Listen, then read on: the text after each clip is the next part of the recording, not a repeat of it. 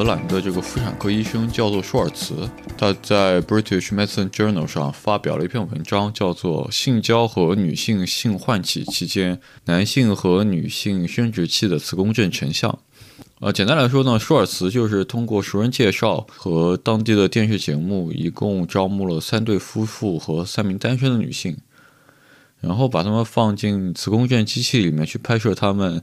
相互沟通啊，或者就是 place themselves 时候的这个图像。舒尔茨在九一年的时候就想做这个事情了，不过当时的技术还不是特别成熟，对吧？一方面，这个磁共振机器想要拍一张图片要曝光特别特别长的时间。做过磁共振的听众可能都知道，磁共振机器特别狭小，就有的人躺进去会触发他们的幽闭恐惧症。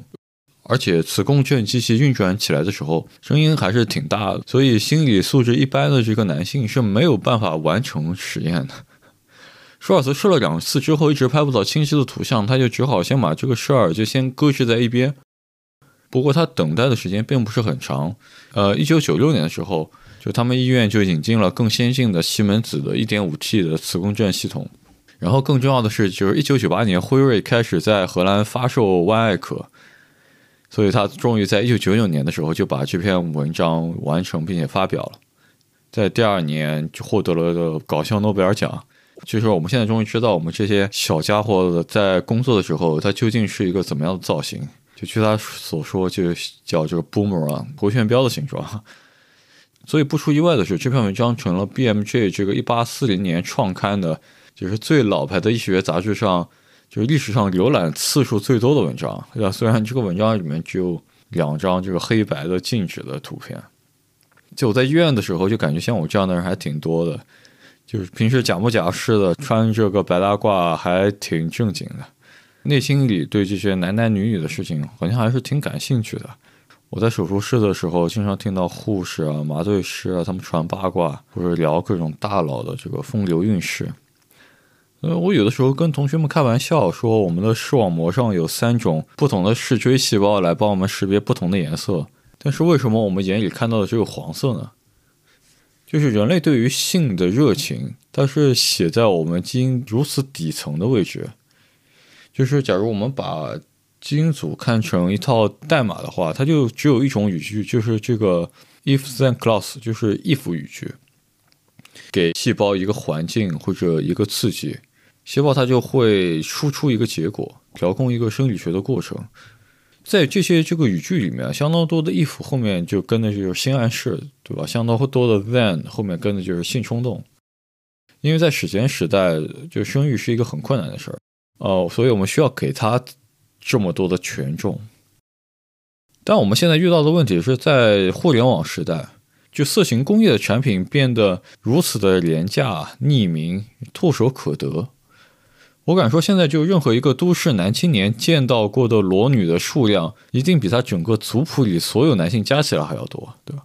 这些色情产品，它就像可乐里面的果葡糖浆一样，它是在害口我们最原始的本能，它在利用我们的这个基因的漏洞，因为我们基因的发展速度就远远跟不上技术的发展，所以这个事儿就真的没有问题吗？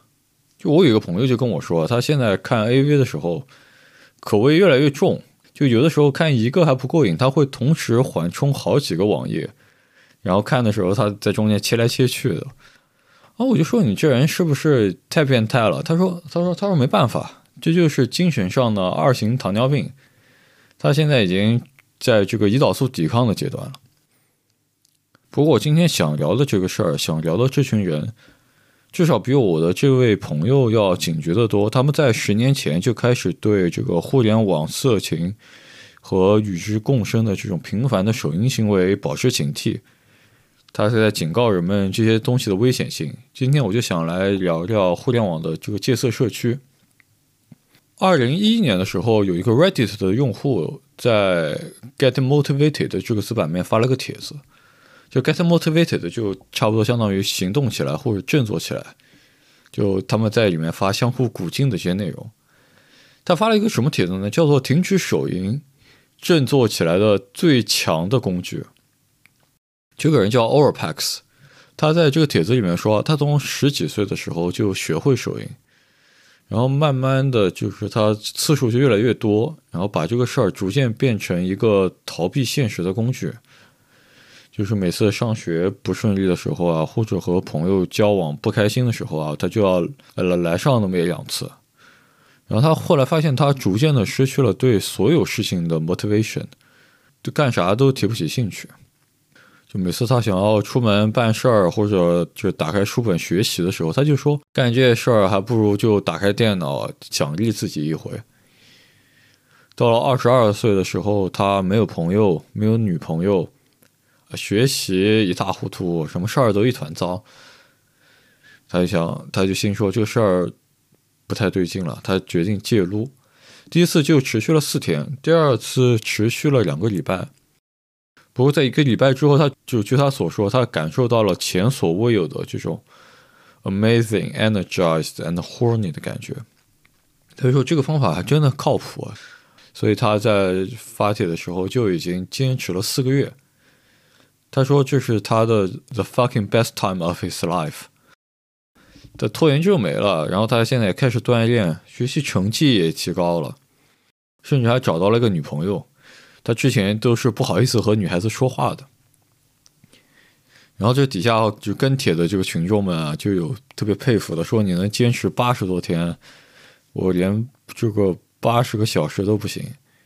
然后还有的人说，如果你能做到这个，世界上还有什么事儿是你做不到的呢？然后有另外一个人就提议说，戒色这个玩意这么好，就不如大家都来试试看。当时正好是六月末，他就和这个 Orpax 商量说，咱们建立一个子板块，叫做 No Fap July。Fap F A P 就是漫画里形容这个滋味的拟声词。呃，No Fap July 就是大家加入这个子板块之后就说好了，就是整个七月咱们戒色一个月。呃，那天还有一个聪明人看到了这个帖子，叫做 Alexander Rhodes。这个人咱们之后还会提到。Alexander 这个人他自己就闷声不响的建立了一个 No Fap 的子版面，他的执行力非常强，他甚至比 Orapax 建立 No Fap July 还要早几个小时。后来呢？因为 No Fap July 这个板块一年只能活跃一次，对吧？而且名字稍微有点长，要素有点多，所以大后来大家就自发的加入了 Alexander 的这个 No Fap 的板块，把它作为大本营。这些人就自称 No Fappers，或者叫 Faptronaut，就是 Fap 加上 Astronaut。等到建立完 No Fap 的第二天啊，大家一觉醒来发现 No Fap 居然上了 Reddit 的首页。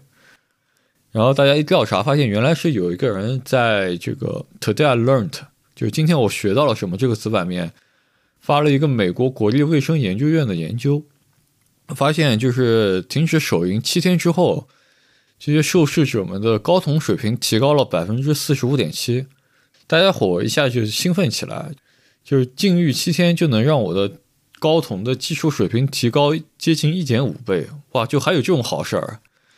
他们就在下面饶有兴致的讨论说：“就我现在开始加入这个戒色，啊，是不是可以提高我的举重成绩啊？或者是不是我终于可以长出性感的络腮胡？或者我的声音是不是可以变得特别有磁性、特别低沉？”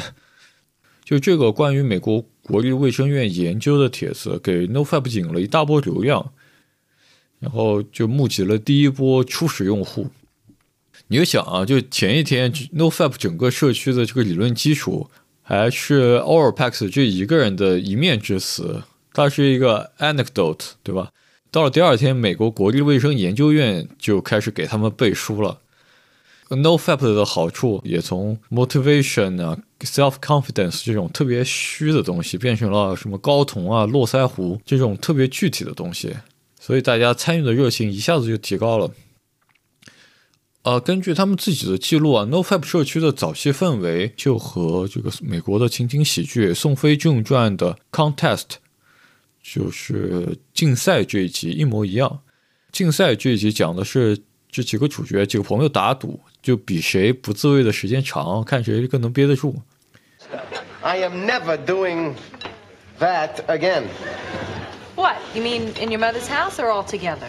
altogether. Like Oh, you give me yeah, a break. right. Wait, wait, you don't think I can? no chance. You think you could? Well, I know I could hold out longer than you. Care to make it interesting? Sure, how much? Hundred dollars? 所以这节宋飞正传也是 NoFap 社区的相关的记录和报道被反复提到的一个意向。 每天 NoFappers 来这里发帖，然后分享自己的经验心得，就是你昨天坚持的怎么样？昨天睡得好吗？或者做一点 meme 图，就是你能想象这种朋友间相互较劲，同时又相互鼓励，有的时候相互使绊子的这种有点这种轻松的这个喜剧的氛围。呃，显然这个 NoFap 的 idea 击中了相当多的人，就是每天参加到这个 NoFap 中的人就越来越多。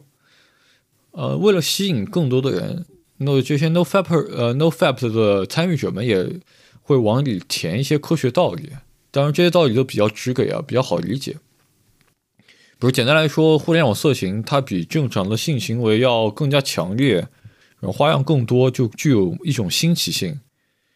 对于我们的大脑来说，它是一个 supernormal stimuli，就是超常刺激。然后你看的多了以后，它就会退化成一种 normal stimuli，然后你就必须要找更多的、更新奇的内容来满足你的这个欲望，你就上瘾了。这种道理我就我就不展开了。不过在这做这期播客的时候，看了挺多就是稍微正经一点的文章啊。倒不是想做文献综述，我但是我在看完这些研究以以后，有一些感受想和大家分享一下。大概有两点，首先第一点就是我们应该怎么样衡量我们的这一辈子呢？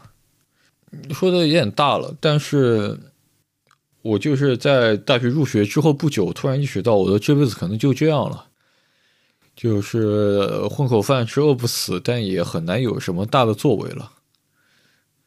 就是我怎么样能怎么消化这些事呢？就是我注定会成为平庸的人这件事儿？我当时这样想，就是假如有这么一个人啊，他有这样一个超能力，他在人的死后可以给人做生涯统计，就像 N 呃 ESPN 给这个 NBA 球星做统计一样。假如他可以把我和王思聪放在一起比较，就咱们赚了多少钱，花了多少钱，吃过什么东西，去过多少国家。这些事情可能差别就会很大，但有一项技术统计，我可能和王思聪差不多，就是生涯累计多巴胺分泌量。就是假如我们可以量化这种满足的得偿所愿的感觉的话，我觉得我和王思聪可能就是一样快乐。就假如我们现在基本的温饱可以满足，只要心态摆正了，我觉得人与人在这辈子感受到快乐的总量可能不会有特别大的差距。呃，当然这有我的猜测了，但是这背后的生理学基础是什么呢？呃，咱们就说多巴胺好了，就是我们的多巴胺有一个基础的分泌量，有一个 baseline，然后我们感受到我们的预期得到满足之后，多巴胺会有一个 peak，会有一个尖峰，呃，它就关联着我们这种满足的感觉。然后等到这个事儿结束了，我们的多巴胺不会回到 baseline，它会退到这个 baseline 之下。你可以想象我们的多巴胺。就它是像跷跷板一样运动的，呃，你可以把它抬得很高，但是你松手之后，它会落到平衡之下的位置，呃，这种多巴胺退潮的感觉不是很好受的。我们的大脑里面负责奖励的区域和负责疼痛的区域是高度重合的，所以就也有这样的说法，就是这种多巴胺退潮的感觉，literally 是一种疼痛，而这就是我们最脆弱或者最上头的时刻。这个时候，我们就会觉得啊，可以，要不然再刷一个短视频吧，或者什么抽完这一根我就戒烟，或者再查一查我的这个微博，看有没有人给我点赞。嗯，因为我们的大脑想要迫切的摆脱这种痛苦的感觉，对吧？至少让要让多巴胺回到这个基线水平吧。但是不行，就是你想山峰之后，它一定会接一个山谷，我们多巴胺就永远就是在这样波动了。你必须要非常冷静的，就是控制住自己，它才会慢慢的回归到这个基线水平。所以说到这里，我想请你帮我回忆一下，你这辈子有没有过这种特别强烈的、持续的狂喜？就至少持续几个小时或者持续几天的这种兴奋感？啊，至少我是从来没有这样的感觉。我前两天还听一个心理学的播客，他们在讨论说，为什么我们总是不满足于现状呢？就他们考上考上什么清华北大，或者谁谁谁得了一个世界冠军，结果那种快乐的感觉就转瞬即逝，和我们的预期根本不一样。这个社会是怎么了？是我们失去了感受快乐的能力吗？这个答案其实非常简单，就是我们的大脑根本就没有这样的功能，我们大脑没有办法感受到持续的满足。多巴胺它是像它是像心电图一样，它是一个 peak 一个 valley，它是脉冲式的释放的。呃，我们大脑里这个快乐和痛苦，它是像跷跷板一样摆动，它有 ups 就会 downs。任何人，有任何一个试图想要追求持续的兴奋的感觉的人，啊，最后要么死于药物过量，要么就是死于抑郁症。前一阵子，奈飞有一部纪录片叫做《Social Dilemma》，讲这个社交媒体的，说 Facebook 怎么样通过精巧的算法让人就是欲罢不能。啊，里面就提到，随着社交媒体成长起来的这一代美国年轻人，是有史以来精神最脆弱的。呃，抑郁症啊、自杀、ADHD 这些心理疾病的发病率都是史上最高。注意一下，就是纪录片里他们只提到了相关性，而没有提到因果性。假如我斗胆给里面补充一个生理学的原因的话，就是为什么社交媒体会导致抑郁的情绪？就是我们刷社交媒体的过程，就是一个我们不断的刺激多巴胺分泌的过程。我们这一次一次的多巴胺的分泌，它的强度和持续的时间，实际上是超过了我们大脑的设计指标的。所以，当多巴胺回落的时候，它会回到一个病理性的、不应该存在的低点。这个时候，我们就会有这种抑郁的感觉。呃，斯坦福的这个神经科学教授和成瘾中心的主任安娜· m k e 在他的《Dopamine Nation》就是多巴胺帝国这本书里，把这种状态、这种 low 的状态叫做 dopamine deficit，就是多巴胺赤字或者多巴胺缺乏。所以你就想，我们脑子里的多巴胺有一个这样很强的负反馈，它像跷跷板或者像浪潮一样在这里摆动。快乐其实是有一个很强的边际效应的，就是我们的满足感和快乐的感觉是没有办法随着单纯的享乐线性增长的。所以这个 idea 也催生了特别多的亚文化，就除了 NoFap 之外，还有什么 Dopamine Fasting，就多巴胺阶段，就是坐在就沙发上一整天，什么事情都不干，饭都不能吃。他们说通过排除多巴胺的来源来重启我们的大脑，或者还有什么 Digital Detox，就是数码排毒，就是不玩手机呗，就不接触电子产品。他们这些实践是不是科学，我不好说。但是这背后有少即是多的 idea，是我觉得是可以参考。呃，就是真正重要的可能不是我们多巴胺的总量，是我们关于它的敏感度。就追求快乐这件事情是有风险的，对吧？我觉得比较安全的做法是尝试感受身边的快乐，通过有意识的规避现代社会无处不在的这种超常刺激。我可以 appreciate 更多的、更日常、更普通的事情。呃，这部分可能听起来有点像鸡汤啊，但是至少我作为一个普通人，我现在在尝试这样的策略，就我现在还算比较满意。我现在可能只是和王思聪活的差不多吧，希望不是我的一厢情愿。然后我的第二点感受就是 wanting 和 liking，它其实是非常不同的事情。就是想要和喜欢是不一样的。哦，我觉得大家可能都有这样的体验，就是在淘宝上买了一个东西，他在路上的时候，你一天要查三次物流信息，结果东西送到了都懒得拆开，或者他可能就像我的那个朋友一样，就看片的时候可能要同时缓冲十几个网页，但是据我所知，他根本用不上那么多，对吧？这个就是想要的感觉，而不是喜欢，对吗？就有这么一个实验啊，我觉得还挺有意思的。就是研究者们啊，招募了呃一一帮这个色情成瘾的人来做快速反应挑战。就是他们的面前有一个屏幕，手里手里有一个按钮，就屏幕上出一个方块，你就按方块；屏幕上出一个三角，你就按三角。就是你在规定时间内答对了，他就会给你发奖励。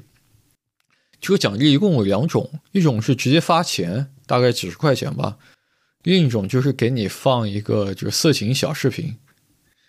这个实验有趣的地方在于，他在答题之前，研究者们会告诉参与实验的人，你下一题答对了会获得什么样的奖励？是拿了几十块钱呢，还是可以看一段黄色视频？所以这个实验结构是这样，对吧？就是告诉你奖励是什么，然后你答题答对了给你发奖。当这个奖励是钱的时候，呃，这些色情成瘾的人，他们的表现是和普通人是一样的，他们的这个反应速度啊、正确率啊，就和普通人是完全一样的。但是，一旦这个研究者们告诉他们，你答对了可以看色情色情视频，哇，这些色狼们的这个注意力腾的一下子就就起来了，就是反应时间就明显的缩短了，哒哒哒哒，一下子就把这个题就按对了，很符合他们的人设，对吧？呃，但是等到这个 A 片看完之后，研究者们问说，嗯，你看的过瘾吗？就是你有多满足？呃，一到十打一个分吧。这个时候，这些色情成瘾者们的这个主观评分和普通人也就没什么差别。也就是说，他们不是比一般的人更享受这段色情影片，他们只是在答题之前，他们更想要这个影片。然后我们在做这个实验的时候，同时给这些受试者们做功能性磁共振，看就他们大脑里的激活的情况。然后就是这些色情成瘾的人，他们在他们在被告知你可能会获得一个色情影片的奖励，到答题之前的这段时间点，就是在 wanting 在想要的这个阶段，他们的侧副纹状体是被激活的。侧副纹状体就是这个多巴胺奖励回路里面的一个重要的结构。就这些，就这个结构，在听到说你可你答对了可以看到一段黄色视频的时候，它就会一下子充血，就开始工作，比一般人激活的要更加厉害。然后等到这个奖励真正到手，然后这个视频开始播放的时候，他们的脑子里的活动就和正常人就是一样的。所以这种 wanting 和 liking 就分离的现象啊，在各种成瘾的领域都被发现了。这种想要和喜欢的区别，它不仅仅只是存在于概念上的推演，也不是什么词义辨析，它是我们可以通过功能性磁共振看到的东西，对吧？所以，作为一个普通人，我们应该怎么样去鉴别 wanting 和 liking 的情绪呢？或者说，什么时候我们对一个东西上瘾，什么时候我们只是非常非常的喜欢？它的界限在哪里？这里我引用一下这个斯坦福的神经科学副教授 Andrew Huberman 的博客，他同时也是一个非常成功的 podcaster。Addiction is a progressive narrowing of the things that bring you pleasure and I said, dare I say, enlightenment is a progressive expansion of the things that bring you pleasure. 对吧？上瘾它是在 narrow down 我们感受到快乐的事情，这就是成瘾物的魅力。它会让我们越来越聚焦于它本身，让我们的视野越来越狭窄，不断的索取一样的、相同的东西。就好像在刷抖音的时候，我们有时候有的时候刷的甚至不是内容，是这个信息流本身，对吧？眼睛都不聚焦了，手指还在那动呢。而真正的热爱，它是在拓宽我们可以感受到快乐的维度。我们为了一个无关紧要的细节掘地三尺，在最平淡的东西里面咂摸出滋味，把越来越多的事情勾连起来来做过度的解读。就这个这个说法让我想到了另外一个人，就是一个台湾的作者，叫做一剑换春秋，他就专门有一个专栏去分析日本的 AV。比如说，它里面会结合人事变动来讲不同片商的选角的策略，或者为什么同一位女优在不同的片商发片的时候会用不同的 tag 来做宣传，甚至细节的时候，他会分析一部片子的服化道的水平，呃，剧情是不是有张力，甚至什么女优的眼线太粗了，把她的泪痣盖住了这件事情。所以我在第一次看到他的专栏的时候是非常震撼的啊！首先就是我没有想到，就是一部 AV 在所有人都快进掉的这些段落里面，居然还可以一层一层的拆解出这么多东西来解析。第二个是，这个世界上真的还有人对 AV 的情感是喜欢而不是想要，对吧？所以我觉得这个对 wanting 和 liking 的鉴别还是挺重要的，就是在这两者之间。算法技术和文化产品的工业化生产，显然更擅长给我们植入一个 wanting 的情绪，啊，植入一个想要的情绪，但它很难让我们产生来自于内心深处的喜爱和满足。就就像这个研究里的这些色情成瘾者一样，他们不比任何人更喜欢色情，他们只是更想要。这就是这个互联网色情的魔力。所以接下来我们还是回到 NoFap 社区本身。十年之后，这个讨论版现在有接近一百万的会员。在做调查的这一个月期间，我还从来没有见过这个版面的同时在线人数小于一千五百。这还仅仅只是一个 Reddit 的板块。你想想，全球现在有多少的人在做这件事情？中国的戒色社区啊，就是百度贴吧戒色吧，现在有超过六百万的会员。但是整体来说，我觉得他们。的这些活动还是失败的，就他们花了十年的时间，仍然没有完成对自己干的这个事情的去污名化。假如有一个人说我现在戒酒了，我戒烟了，戒赌了，我们会觉得浪子回头金不换。但是假如有个人说我戒掉 Pornhub 了，就我就是我的第一反应是哇，你这人之前得有多变态，啊对吧？所以接下来，我希望花一点点的时间来翻到这个故事的 B 面来说，为什么我觉得 NoFap 是失败的，或者说他们可能做错了哪些事情。不过这个事情可以展开的点非常非常多，呃，我会在 Show Notes 里补充一些有意思的事儿。这个节目里我就只想说一点啊，就是之前提到的这个聪明人，第一个注册 NoFap 的啊 Alexander Rhodes。啊，当然这个部分就有我很多个人的看法，因为没有参考文献。Alexander Rhodes 这个人，在我看来，就有点太过于精明了。他的商业的嗅觉非常非常的敏锐。而在二零一一年的六月十一号那天，他在看到 Overpax 和其他的 Reddit 用户，呃，在讨论建立 NoFap July 的时候，就是大家在七月份就尝试一把、玩一把的时候。就他自己悄咪咪的注册了这个不带后缀的 NoFap 板块，对吧？他后来就名正言顺的成立了，成为了 NoFap 的意见领袖。然后他到处接受采访，然后上别人的播客来推广这个 NoFap 社区。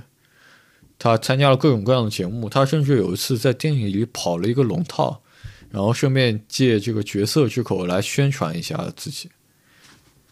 他在接受《华尔街日报》采访的时候说：“这个互联网色情曾经几乎毁了他的生活。他现在只不过是想通过啊 NoFap 社区来帮助更多的人。这里有一些夸张的成分啊，啊，我个人的看法。他是出生在一个程序员世家，然后他在做 NoFap 之前，他在帮谷歌做外包的数据分析工作。”在帮谷歌做这种脑力劳动，有一种有一份这种 decent 的工作，呃，然后你现在说你的生活被互联网色情毁了，啊，我觉得多少是稍微有点夸张了。而且我看了他在采访里面的自述，他遇到的最大的麻烦不过也就是和女朋友的性生活不和谐。后来 NoFap 社区热度上来之后啊，他就单独的架设了 NoFap.com 的这个网站。他就辞去了谷歌的工作，他现在就靠 NoFap 网站来吃饭。啊，NoFap 他现在挣钱就是靠卖会员嘛，就是假如你每个月给他们交二十美元嗯，NoFap 的工作人员就会在每个礼拜四给你打个电话，然后问问你现在怎么样，给你做做咨询，帮你答疑解惑。然后 NoFap 的高级会员要卖到一百二十到一个月，这就还挺贵了。交了钱之后，他们就会把你拉到一个小群里面，相当于这个小班课，啊，有专门的人负责这个咨询，然后有专门的人帮你记录进展。呃，就咱们做一个简单的分析啊，假如你像 Alexander 一样，就是要靠帮人戒色赚钱，啊，当然你会希望这个看 AV 啊或者手淫啊是有害的，呃，是越严重越好，对吧？曾经有这么一件事儿，有一个女性的性生理学家在采访的时候说：“啊，手淫其实是没有什么坏处的，就是你们这帮 NoFap 的人是不是有点神经过敏？”而转头呢，Alexander 就把这个人告上法庭，呃，还在他们的自己的网站上指责说，这个女性的性生理学家是为色情产业游说的人，最后让那家媒体赔了他们一大笔钱。不过他诉讼的理由不是在争论手淫在科学上是不是有害啊，他只是说对他的个人造成了这个造谣和诽谤。然后后来有篇采访就说，因为这个 NoFap 经常的表现出对诉讼的这种非常激进的积极的态度，就很多人就不愿意惹上麻烦，就不愿意再在这个事情上发生。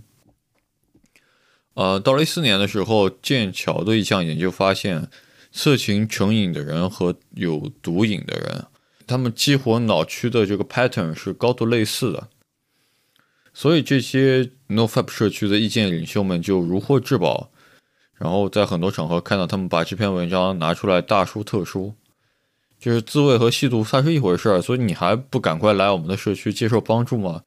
或者说我出了这个书，你难道还不要买一下吗？事实上，就这篇文章的作者他自己在接受剑桥的采访的时候，他就反复强调说，这篇文章只是提供了一个方向，就是说你这两个。呃，就是性瘾和毒瘾，它在大脑的激活激活的区域有重叠，它其实并不能用来证明什么事情。性瘾和毒瘾是不是一回事儿？就咱就不说。就是性瘾本身是不是一种疾病？它算不算是一种 addiction？都还需要更多的证据呢。呃，强迫性性行为或者性瘾这个事情，要不要作为一种疾病写进手册里？现在二零二二年，我们还在争论这个事儿。当然，这种严谨的表述你是没有办法在 Alexander 和其他的这些 KOL 的文章里看到的。他们也当然不会说这个世界上还有大量的研究说手淫可能是对健康有好处的。所以这个事儿咱们也不难理解，就是假如你要靠卖赎罪券来赚钱，那那你当然希望的是互联网色情和手淫是带有原罪的。对吧？假如我不质疑他们的目的，就算 Alexander 他们是出于无私和奉献的精神来推广 NoFap 的话，就我也很难觉得他们的手段是正确的。我曾经看过一个 TED Talk，呃，让我印象非常深刻，就是关于成瘾。他们在最后说，就成瘾的反面是什么？和成瘾相反的，它不是清醒；和成瘾相反的是连接，是人与人的 connection。就是假如我把，嗯，就是我们可以。在生理上根除成瘾，但是我们把心瘾戒除掉的时候，我们需要一些事情来填上这个空缺，呃，需要有一些有意义的事情来让我们每天早上能够有活力的从床上爬起来。这个就是需要更广泛的人与人的连接，需要更广泛的社会认同。你想在越南的战场上，你就就有美无数的美国大兵天天在使用海洛因。当时的美国学者就担心，说你们这些大兵回国了，我们的大街上就要突然多出十几万的瘾君子。哇，这个事儿怎么办？实际上，这个事情就没有发生。一个健康的、充实的社会生活和一个不受歧视的人际关系，天生是可以对抗成瘾的，意义是可以对抗成瘾。但是你想，Alexander 他在做什么呢？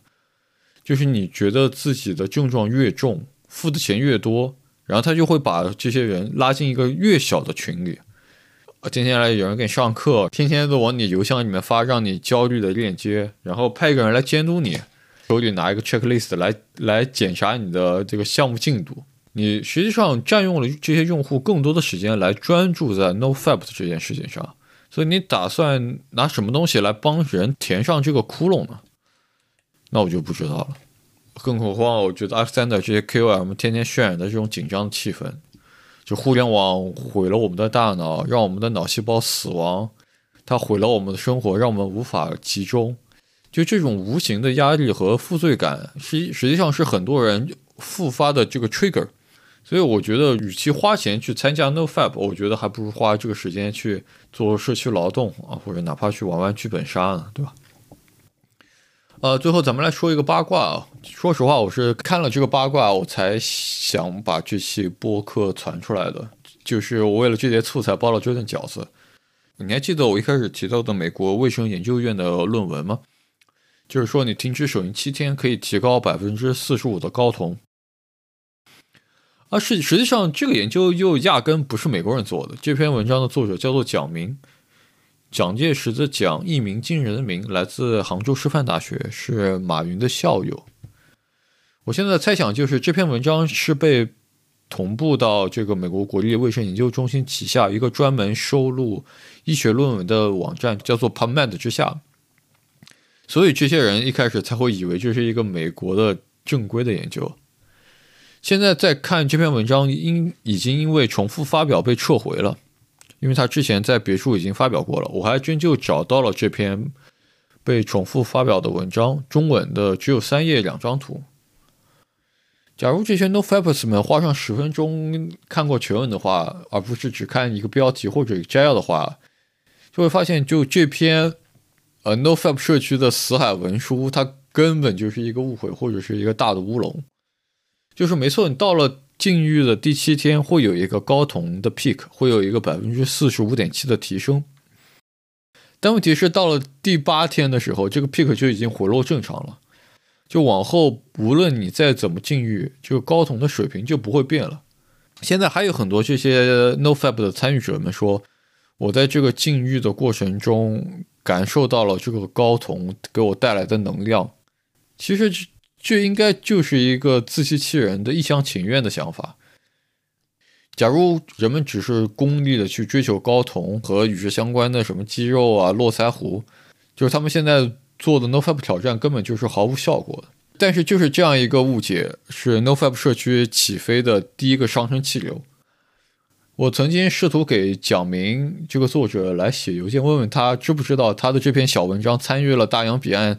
就是十几万人的自我实验，呃，但是我现在没有收到回信，呃，所以我们现在回头来看，NoFap 社区的建立是一个有特别随意的、特别巧合的事情，就好像这些 NoFap 的用户们就随便，只要给他们随便一个理由，告诉他们现在他们做的事情是有道理的，他们就会坚持下去，哪怕到了现在，我在浏览 NoFap 社区的时候。我依然可以感受到这种就是囫囵吞枣的不求甚解的感觉。可问题是，NoFap 不是一个简单的事情啊。对于一个二三十岁的男性青年来说，让他不看互联网上的色情内容，让他不自意不自呃让他不自慰，这个事情是有很大的生理和心理的痛苦的。我在准备这些播客的时候，说实话，我也尝试了一下 NoFap。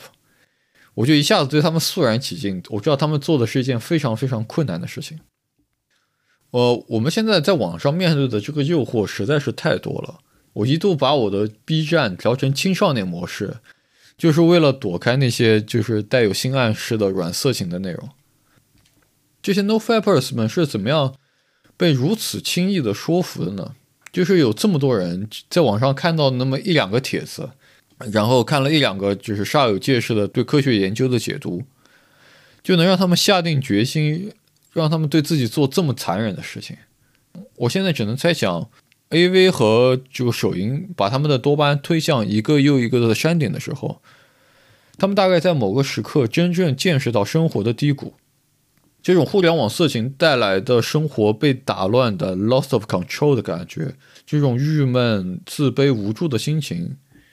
在这些美国的年轻人里，一定达到了一个过饱和的状态，呃，所以当这些小小的扰动出现，他们就会迅速的开始结晶。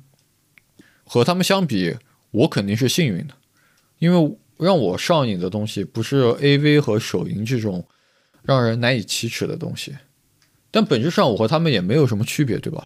就我也有专属于我自己的奶头乐和 guilty pleasure，而这样的需求也同样被技术精确的识别。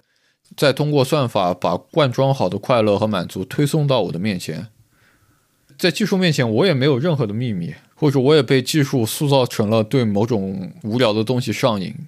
在技术的竞赛之中，我也不是一个赢家。The Contest 竞赛这一集是整个《宋飞正传》最成功的 episode 之一。但是当时 NBC 觉得在黄金时段播放的情景喜剧不太适合出现类似于手淫啊、自慰啊这样的特别露骨的词，所以这一集的编剧创造了一个短语来描述在前一晚抵制住手淫诱惑的人。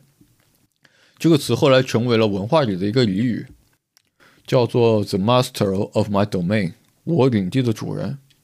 So, did you make it through the night? Yes, I'm proud to say I did. So you're still master of your domain. Yes, Yes, I am. Master of my domain. 至少我现我现在在坐在一个电脑面前来说这些 No Fapers 们激进，他们盲目，他们被愚弄、被恐吓，但我仍然对他们怀有尊敬。他们在进行这种西西弗斯式的残酷的自我实验，他们化作赛博传教士，在各种场合不合时宜的布道。但是他至少提醒我们被互联网捕获的人挣扎时候的真实面貌。技术甚至可以不需要任何心理学或者神经科学的知识，通过 A/B test 和算法迭代，它暴力地破解了我们人性的密码，开始接管我们最隐秘、最原始的欲望，引诱我们进入温柔的陷阱。而他们最初的愿望是如此的简单：成为 the master of my domain，成为自己生活的主人。当夜幕降临，内心的寂寞与欲望开始喧腾。回过神来，他们希望紧紧握在自己手中的仍然是关于美好生活的信念，而不是嗯那个玩意儿。感谢你收听，别想好，希望你可以点赞、评论或者转发这期播客。如果你听到了这里，感谢你的时间。